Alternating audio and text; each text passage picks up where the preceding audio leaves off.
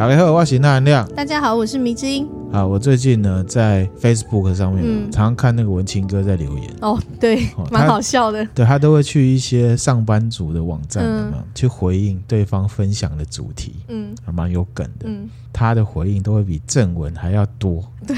的赞啊，赞数比较多，然后还要热烈这样子，嗯、然后甚至呢，我看新闻还有说有中小企业的老板，他私讯文青哥，对，他说，请你不要再散布异端邪说，然后他就回复对方说很简洁，他说不要，他坚持要走自己的路，对，他回的东西除了好笑之外，我自己觉得是有 inside 嗯。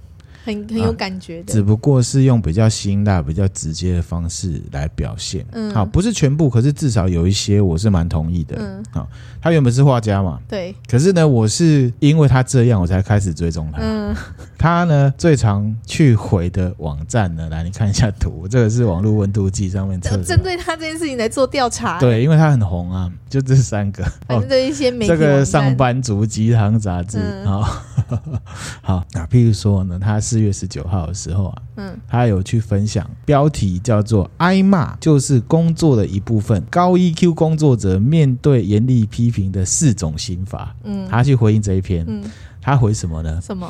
所以上班族领的不是薪水，是精神赔偿金。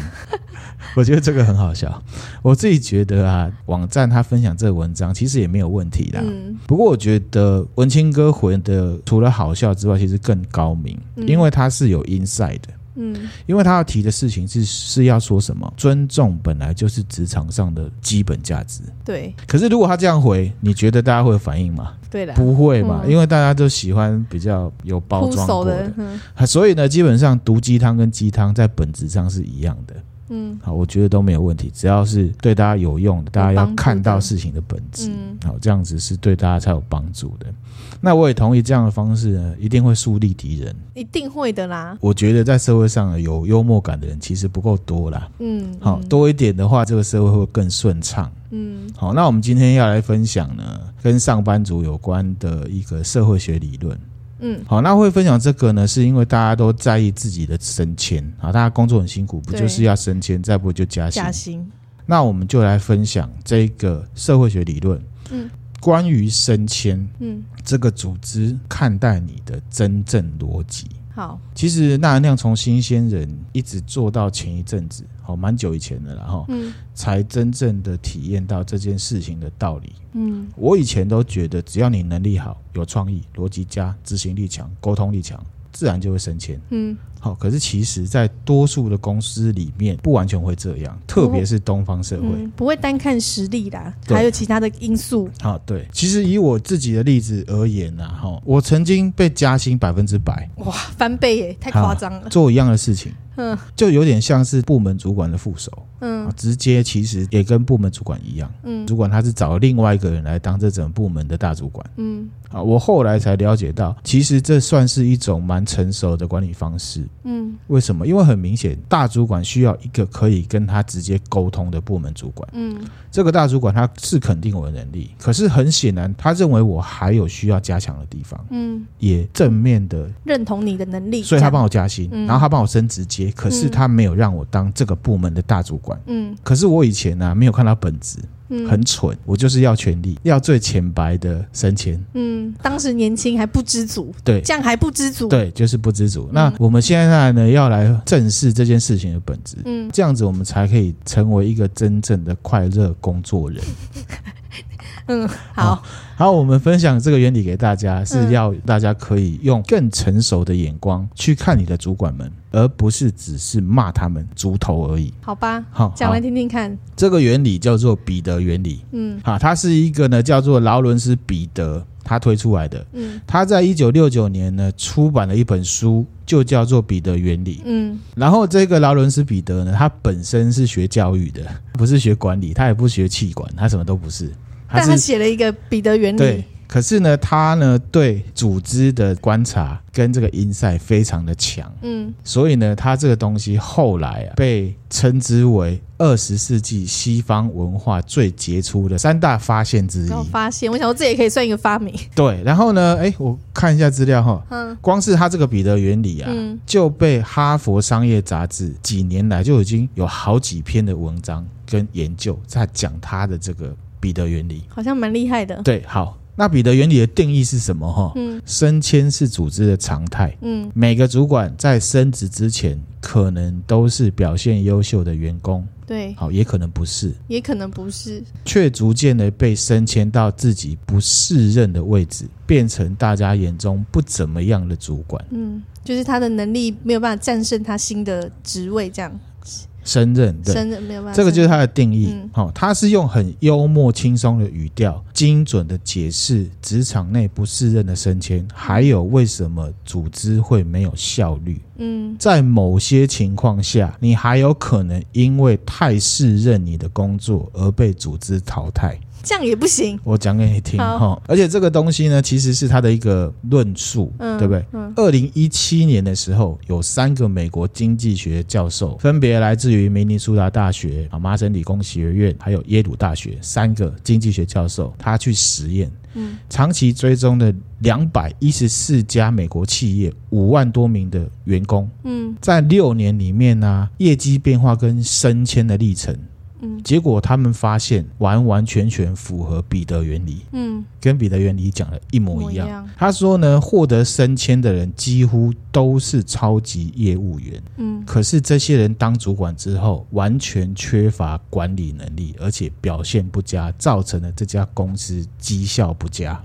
嗯，然后研究的人他就推测说，其实大部分的。公司里面的大主管或者是老板啊，嗯，就是图个方便好管理，他用绩效数字来决定升迁，这样最简单，符合表面上的公平。对，意思就是说，譬如说，迷之音跟我在同一家公司，嗯、迷之音的业绩比我好，那你就升主管，我就是表现比较好，这样，嗨，对不对？对，他就升主管。对，可是主管是要干嘛的？管理，管理，他不是要带业绩的。对。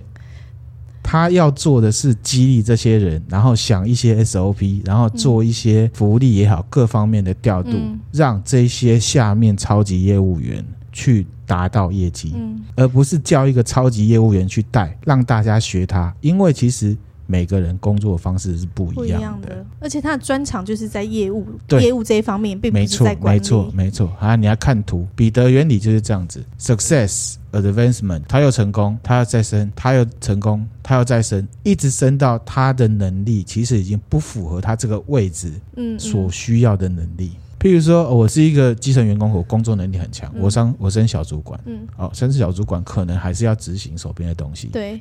最主要还不是管理，所以我做的还可以，嗯，啊，还可以，我就再升，嗯，升上去我变副手，副手我可能某个程度上要协助管理，可是我也不是主要的，我还是主要在做我手边擅长的事情，对。好，等到我又做的不错，我又上去之后，我完全变成主管之后，其实我主管是要管理，嗯，我没有管理经验，我不会，嗯，然后甚至我主观认为，我只要继续做好。超级业务员的工作就好了，那这个组织就完蛋了，因为你不会管理。嗯，这个就是彼得原理。这同意啊，就是每个人他的专长跟他适合的位置要放好，要放对。对，好，我们现在要进一步来分享彼得翻转原理。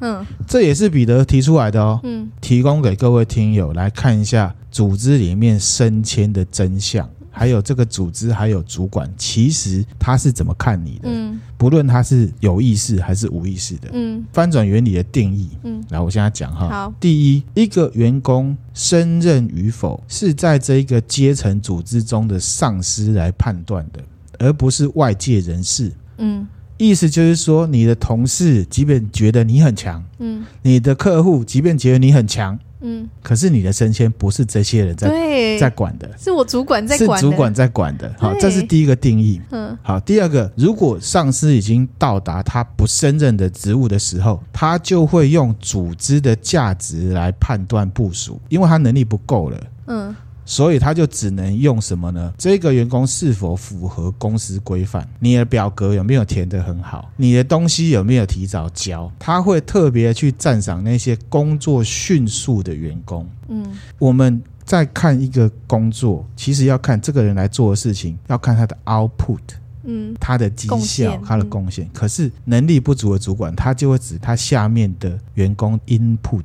你有没有礼貌？你对我服从性高不高？对我的要求有没有秒回？嗯，你写的报告里面有没有错字？你这报告里面需要改的东西多不多？就变成是这个，他不看后面的成效，他是看 input。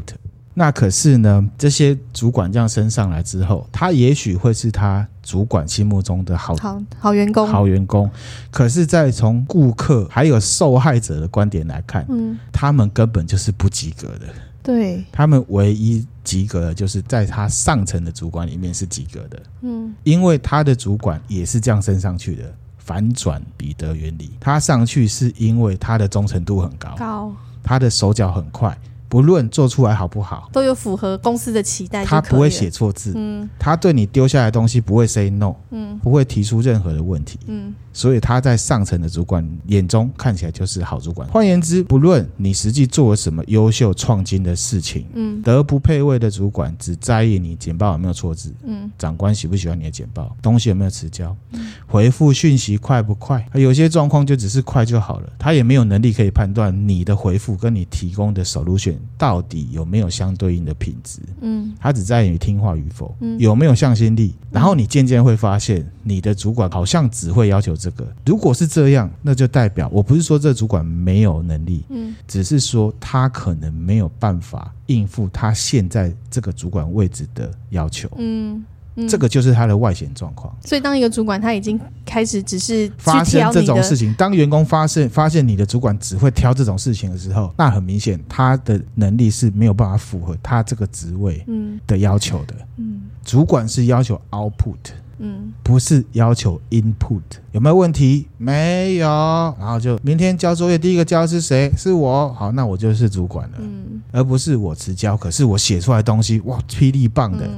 霹雳棒是，因为他因为如果德不配位主管，他可能也没有办法判别这个东西好不好。我讲的这个彼得原理，在社会学上面经常会跟什么东西混在一起讲，你知道吗？什么？达克效应。哦，对，达克效应我们之前有分享过哈，大家有兴趣可以自己去听。嗯，好，然后呢，彼得他说这样的主管呢会升官，是因为他准时交简报。嗯。啊，他的简报符合主管的需求，嗯，不论实际上有没有意义，反正他就是这样上去的嘛。那这样循环下来就变成什么？听话的人就会升迁啊。好，这是一个嘛。嗯、那我们以客观的角度，这个组织往往就没有真正的绩效。好，那没有真正的绩效之后，最大的苦果是谁？最上面的老板，因为他出钱开这家公司。嗯。然后还有什么？最下面的员工，员工这个组织没有绩效，苦果通常都是基层员工在扛，因为赔钱是老板。对，裁员都是裁基层，这也是彼得为什么会讲员工反而会因为太适任，真正的适任而被裁员。嗯，因为他真正适任，可是主管看不出来。其实有时候做事情他有很多的代价，难的工作就是难，就是要花很多时间。对，你要做好的话，就是要花那些时间。可是主管他只要你快，嗯，那快就是烂。好，其实就分嘛。快又好，这是最高级，最好。可是很难，根本不可能。嗯，慢又好，嗯，慢工出细活。然后呢，快又烂，就这三种嘛，不然还有哪几种？就这三种啊。这种我们现在在讲，每个人都说对啊，逻辑就这样。可是大家在工作的时候，真的会这样看吗？你只会看说，为什么他东西交那么慢？对，东西没有好不好，只要交出去就 OK 了。所以变成不健康了，所以变成快就是好嘛，就很不健康啊。好，然后所以呢，彼得他就会说，因为其实你是真的做事，但主管不是要你真正做事，而是在做角色扮演。嗯，好，所以我刚刚有讲彼得，因为你经常会跟达克效应一起讨论。嗯，这样子的话就会掉入什么？一个社会哲学家韦伯讲的理性的牢笼。理性的牢笼。对，这个我们之后再来分享。好，好，讲到这里啊，不是要让听友觉得很爽，我现在都在骂主管，有没有？可是其实主管他也是做过员工哦，嗯、他在还没有升上去变得那么无能之前，搞不好他真的很强。对啦，对不对？就他上一份的职务可能是表现好的，我们不可以否认这一块。他是因为组织社会化之后，被他上面的主管这样子要求，嗯、他才变那样的。嗯，好，那就要讲到什么？员工教育训练的重要性。嗯，这边的重点是说，要让各位上班族了解职场真实的面向。回到基本面啊，嗯，好，你要升迁，就是要做到主管要求的事情，不论这实际上有多蠢。对啊，好，如果你是自认有能力的人，特别要这样，因为在大多数的状况下，你不会一辈子待在同一家公司。嗯，好，只要你有能力好好做，乖乖做，升迁了，有机会改变这个状况。可是讲实在话，这个世界是很难改变的，特别是东方社会。嗯，好，所以呢，回到基本面就是这样，那你就必须要去符合，在这个规矩之下，就是要符合。对，就是你要把你的度量衡呢换成不要这么理想性的，对，你才有办法升迁。那如果你升迁上去之后，你真心觉得这样子不好的，你看有没有办法改变？嗯。彼得原理这种事情特别很容易发生在东方社会的职场，我有经历过。它不但是超级彼得原理，它甚至有点脱离。为什么？因为东方人他更重视权势跟安全感。嗯，他最在意的是什么？安全感。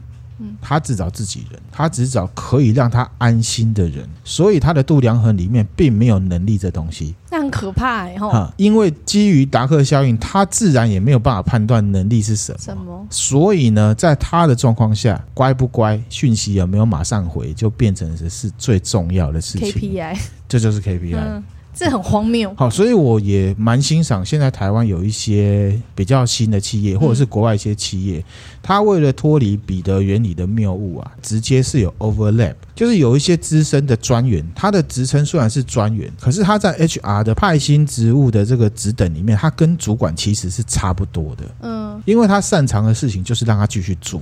嗯，就是回到基本面，你很擅长的东西就让你做。嗯，譬如说李维兵长。欸、进击巨人的李维兵长吗？对，你你知道兵长是什么吗？就是上兵哎、欸，嗯，他比班长还是比班长还低哎、欸，哦，还低哦，他就是士兵，嗯，他只是上兵而已，嗯、但他很会打仗，最资深的兵，嗯，你看他很厉害，嗯，战场上超级有用，对，就让他做最擅长的事情，我们待遇给他好一点，嗯，大概是这样的概念，嗯，而不是说哦，李维兵长好了，那让你升将军，不一定会做将军的事情啊。那如果你真的要让他去升将军，你当成人才，你要培训他，你要花很多的钱去改变、去教育他的观念，嗯，不然你就是给他钱，好好的让他在这里发挥他的专长的事情。哦，李维兵长分享给大家。好，他都不会吵说他怎么没有升迁，他也知道自己可能因为呢，他如果待遇够，而且他要的就是这个。嗯，有的人升官他不高兴的，有些人会，有些人会觉得我就是没有那个，就是管理方面他，他的心也没有到那里，他只是想要做。他擅长的事情。对，啊，有些人是说，我觉得我能力没有到，是因为我没有那些观念。嗯、你们主管在讲什么，我都不知道。你让我上去当主管，我很痛苦啊，嗯、压力很大、啊。对啊，嗯、那除非你就是给他很多教育，嗯，教育训练，然后很多上很多课，好，然后呢，不是说很幻想，就是说。好像他手上的事情做得很好，就幻想说他很会做管理的工作。这个还是要回到基本面。对了，这还是两码子事。管理的事情还是交给专业经理人来做。嗯嗯，这个我就很推崇一部片子。什么片？抢救雷恩大兵。哦，好好。哦，你知道抢救雷恩大兵，他是一个临时被组起来的一个一个班吧？嗯，他是要去救，就是麦特戴蒙嘛。嗯、那你知道那个米勒上尉，就是带头那个汤姆汉克，嗯、他其实是老师，嗯，他是民间争起来老师，可是他在以前军阶他就是上尉，嗯，他没有很多的战斗技巧，他不会打仗，他不会打仗。嗯可是他下面有狙击手，有打前锋的，有机枪手，有很多很多，有观测的，每个都有他自己的专业。嗯。可是呢，他们互动的很好，为什么？嗯。因为如果东方社会，我们换职场，我是一个很强的狙击手，我就会说，你又不懂。我狙击手，我那么厉害，我战机那么强，你一个什么都不会，你凭什么来管我？我为什么要听你的？嗯。这个就是尊重专业。米勒上尉啊，打完仗他手都会发抖，他下面的那些狙击手那些都是身经百战的，反而都不会。嗯。可是米勒上尉会什么？会调度，会激励，会看状况，什么时候该撤，什么时候该打，然后调度说你现在狙击手现在到哪来哪边打。嗯。这个是它的价值。对。不是因为它会抖，你就觉得它不会打这样。对。不能，因为打仗是一件复合的工作。我们现在工作上面，公司在做的业务都是复合式的，需要各方面的人才。嗯，这个就是所谓的尊重专业。嗯，哦，这个也透过我们彼得原理来分享给大家。这就跟上次你讲的那个飞机的那个啊，嗯，那是哪一集啊？就是讲那个幸存者偏差，对对对，幸存者偏差的那种感觉很像哦，很像，就是你画错重点，画错重点就是对。当时也是一个，就是不是打仗的人来跟他们讲说要怎么修嘛，对啊，怎么调整，那个就是尊重专业的结果嘛。嗯、那彼得又继续讲，他说，如果一个组织的效能不彰，嗯，他建议老板们跟高层主管们要看的是什么，你知道吗？什么？不是去砍那些基层员工啊！嗯、他说要看看你工作的职场，找出那些已经爬到他无法胜任的位置的主管。这我觉得很很有道理，可是应该很多人都做不到。啊、他实际上也不敢做了。嗯，好，可是我觉得我们身为我们就是分享一个原理啊，讲一个事实出来分享给大家。嗯、然后彼得他继续说，你会发现在每个组织架构当中，奶。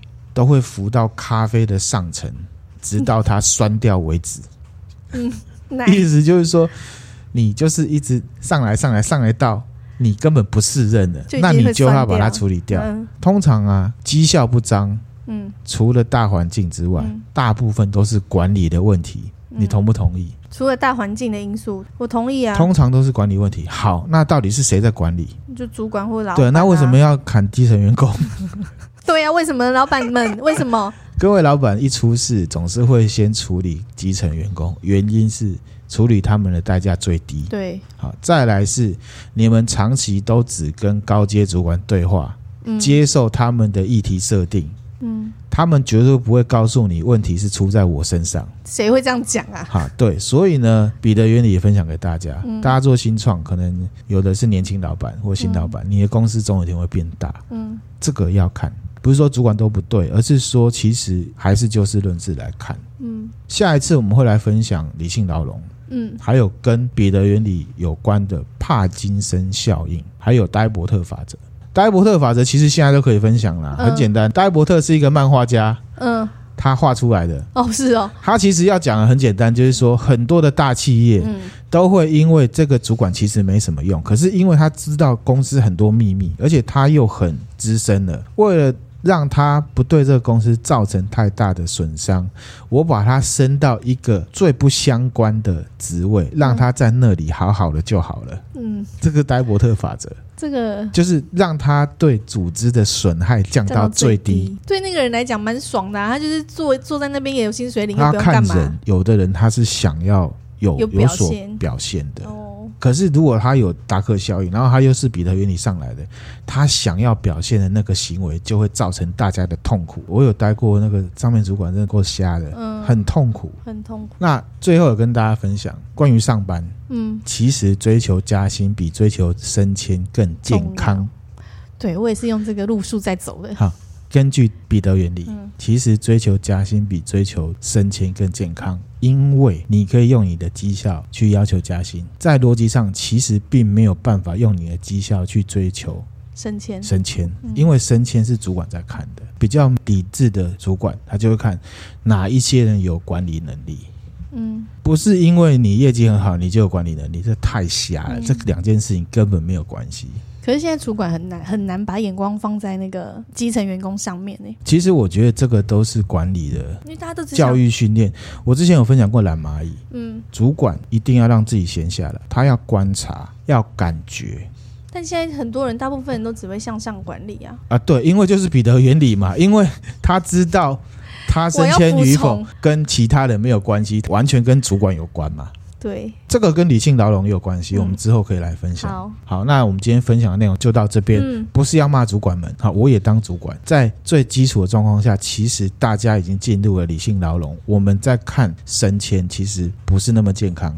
然后对年轻的听友们，你们也要把自己的眼光调到比较实际的状况，嗯，不是有能力，不是有执行力，不是有企划能力或什么创意，你就可以升迁。真正的现实是我刚刚讲的那样，嗯，分享给大家啊。今天分享的内容就到这边啦。如果觉得内容不错的话，也欢迎到 Apple Podcast 帮我们评个分、留个言，然后追踪我们的 IG，IG 是 N A 十一 Overdose，N A 十一 O V E R D O S E。OK，好，谢谢大家，谢谢大家，拜拜。拜拜。